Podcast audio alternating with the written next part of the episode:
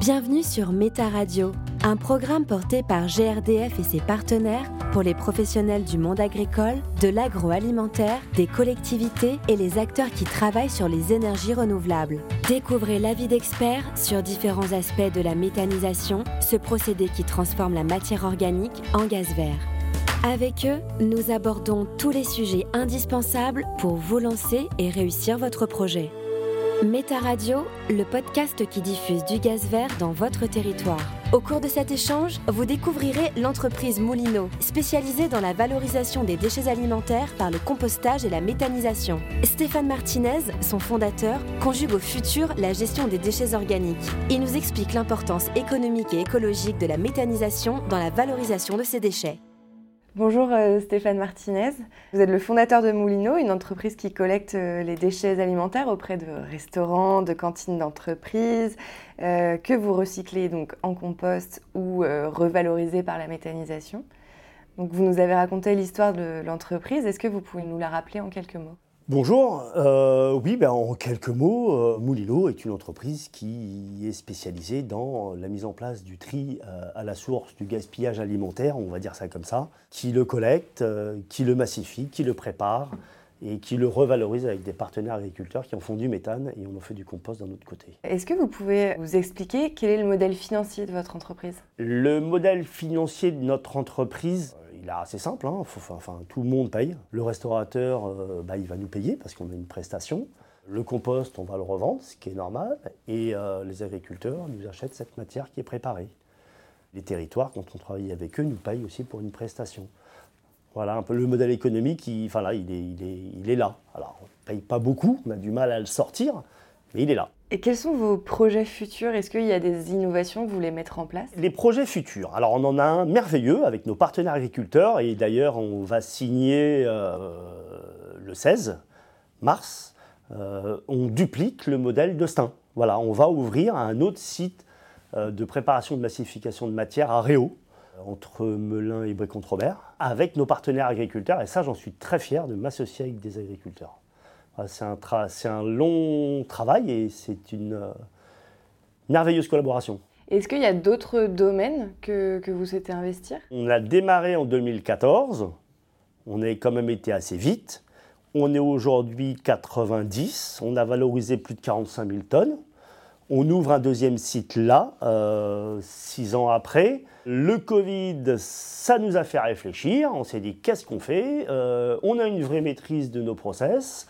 On a des valeurs sur la formation et l'impact social qu'on est capable de faire. On a des partenaires qui ont compris notre vision et qui eux aussi euh, veulent une belle matière de qualité, mais avec derrière ça des valeurs. Parce que si on exploite notre personnel, les agriculteurs, euh, nos partenaires vont dire non, on n'est pas d'accord là-dessus. Donc euh, oui, bah, le but maintenant, ça va être d'arriver à 2024 avec à peu près 6 ou 8 unités au niveau national et avec à peu près 300 000 tonnes de capacité de traitement euh, et quasiment, si on se débrouille bien, en 2026 euh, ou 2027, on devrait être 500 dans cette entreprise. Et 2024, c'est un gros cap, puisque derrière ça, il y a les JO. Les JO sont en Seine-Saint-Denis, on est en Seine-Saint-Denis, on a déjà gagné le marché euh, du siège des JO. C'est 3000 personnes qu'on va collecter et valoriser.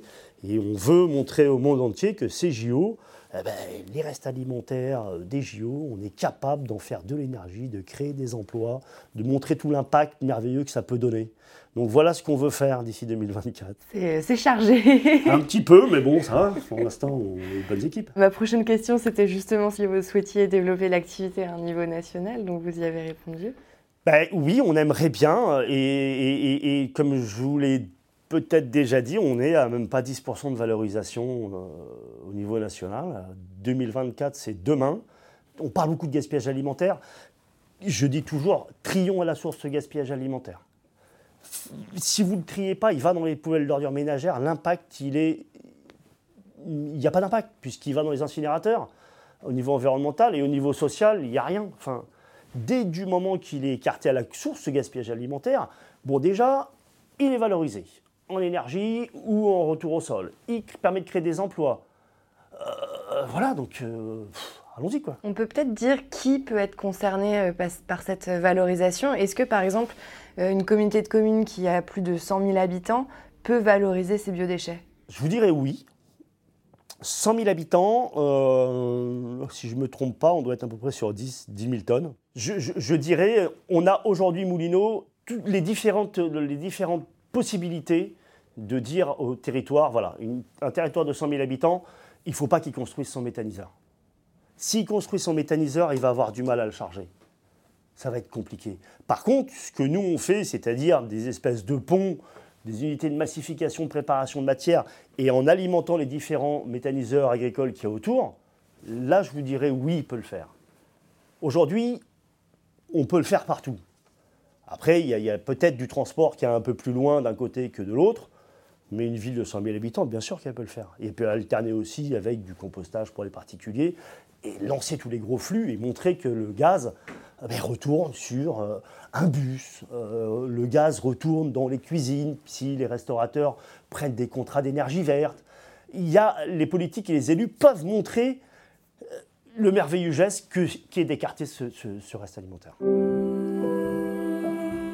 Méta Radio, le podcast qui diffuse du gaz vert sur votre territoire.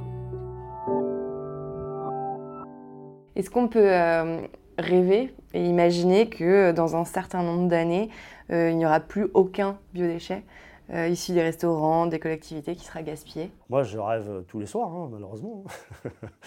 Vous savez, le seul frein qui existe à cette filière pour les entrepreneurs de la restauration, c'est pas d'écarter ce reste alimentaire à la source. Ça, il n'y a pas de problème, ça, ils ont conscience aujourd'hui, ça fait déjà... Les organisations professionnelles, le GNI, pour ne pas le nommer, a fait un gros travail de sensibilisation auprès de tous ses adhérents et ses 13 000 adhérents au niveau national. Voilà, sur qu'est-ce qu'un déchet, qu'est-ce qu'on peut en faire. Donc je veux dire, oui, le problème, c'est économique. Et je pense que... Alors on n'aura pas, dans les 15, 10, 15 prochaines années, 100% au niveau national, mais je pense que ça peut, cette filière, elle peut aller très vite. En France, enfin, moi, j'ai... Enfin voilà, on est, on est quand même un petit peu de bon sens. Le reste alimentaire, si on parle de tri, c'est la chose la plus simple à trier aujourd'hui dans les cinq flux de déchets qui existent. Le plastique, c'est pas simple de savoir euh, ce qu'on met. Euh, euh, le, carton, c'est pareil, on hésite un peu des fois. la matière organique, Et derrière, l'impact, en plus de ça, au-delà de l'impact social et énergétique, il y a un impact derrière économique, puisque la poubelle d'ordures ménagère, il n'y aura plus d'humide il y aura un moyen derrière de revaloriser une partie, 20-30% de cette poubelle d'ordures ménagères qui est à d'incinération, euh, pour pouvoir derrière ça valoriser plus de carton de plastique. Donc voilà, moi je pense que ouais, on va y arriver, mais, il faut le départ est bien pris pour l'instant. Il ne faut pas faire n'importe quoi, mais il faut, voilà, il faut garder une filière de A à Z, euh, et surtout en gardant des valeurs. Équilibrer les valeurs, c'est important. Quel levier on peut activer pour, euh, pour maximiser cette collecte de biodéchets? Que ce soit auprès d'entreprises euh, ou des particuliers Le levier qui peut y avoir, euh, le bon sens, il est là. Le levier pour les restaurateurs, il va être là quand ça va redémarrer, ça va être économique. Pour les territoires aussi. Je pense qu'il faut, jusqu'en 2024, vraiment inciter tout le monde. Allez-y, même si on vous... ça coûtera de l'argent au territoire, ça coûtera de l'argent, mais lancez la filière. Et vous allez voir que vous allez avoir du bénéfice, mais vraiment social merveilleux et énergétique merveilleux aussi derrière. Enfin voilà, c'est moi, nous on y croit. On, a, on s'est monté une filière de A à Z. On veut dupliquer cette filière derrière. Alors c'est pas évident de travailler avec les territoires. Et les freins, ils sont aussi de dire que dans le monde du déchet, euh, il y a eu un peu tout et n'importe quoi qui a été fait. Enfin, je veux dire, c'est un constat. Il y a des craintes aujourd'hui de la part de certains territoires de travailler avec le privé. Ça m'ennuie parce qu'on a des bonnes valeurs, etc. Mais c'est comme ça, c'est des mécanismes qui sont mis en place comme ça. Ça, ça, voilà, c'est un peu un frein aujourd'hui d'arriver sur des territoires où il n'y a rien.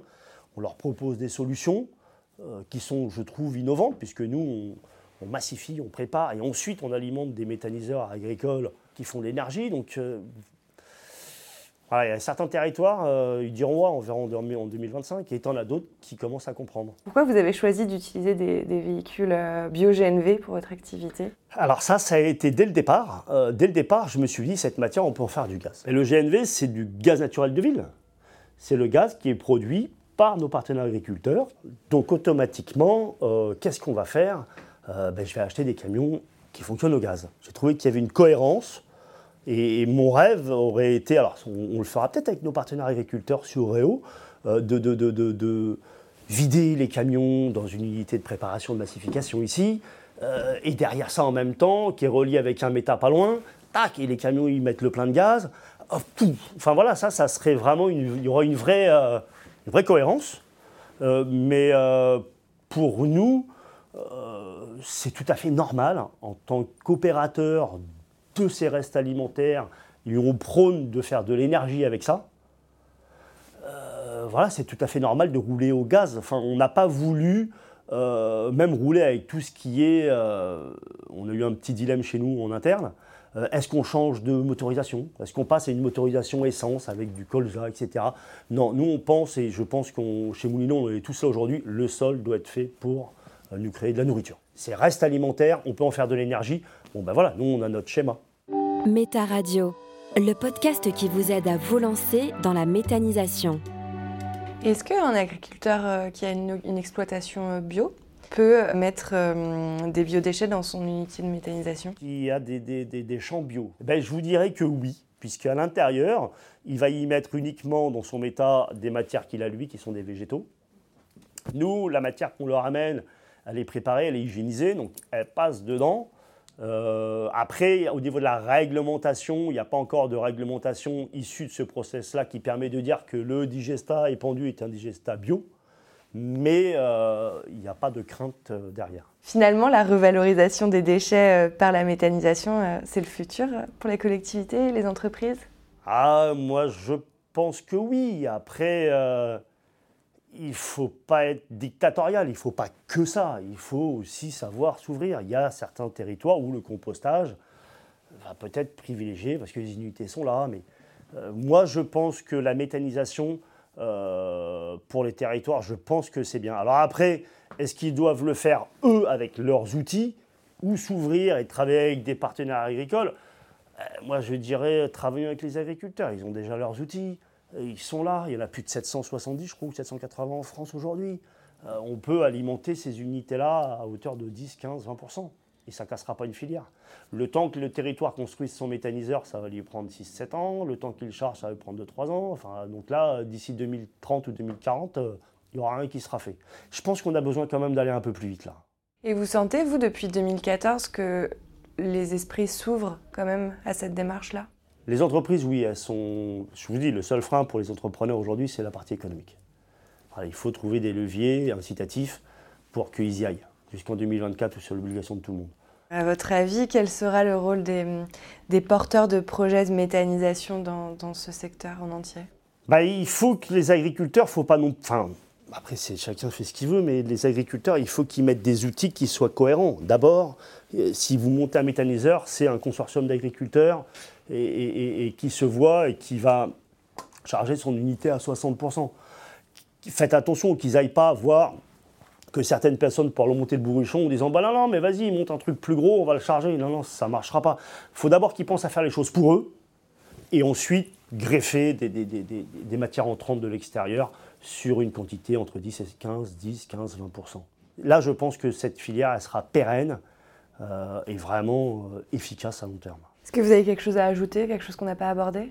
J'ai hâte que le resto réouvre.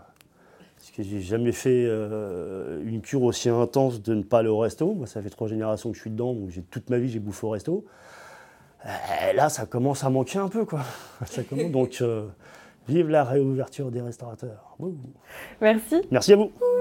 Vous écoutiez Méta Radio, le podcast qui diffuse du gaz vert sur votre territoire. Retrouvez toutes les autres thématiques pour en savoir plus sur les projets de méthanisation sur le site projet-méthanisation.grdf.fr et écoutez les épisodes sur votre plateforme de streaming préférée, de Spotify à Deezer, en passant par Apple et Google Podcast pour tout savoir sur le montage d'un projet de méthanisation. Merci de votre écoute.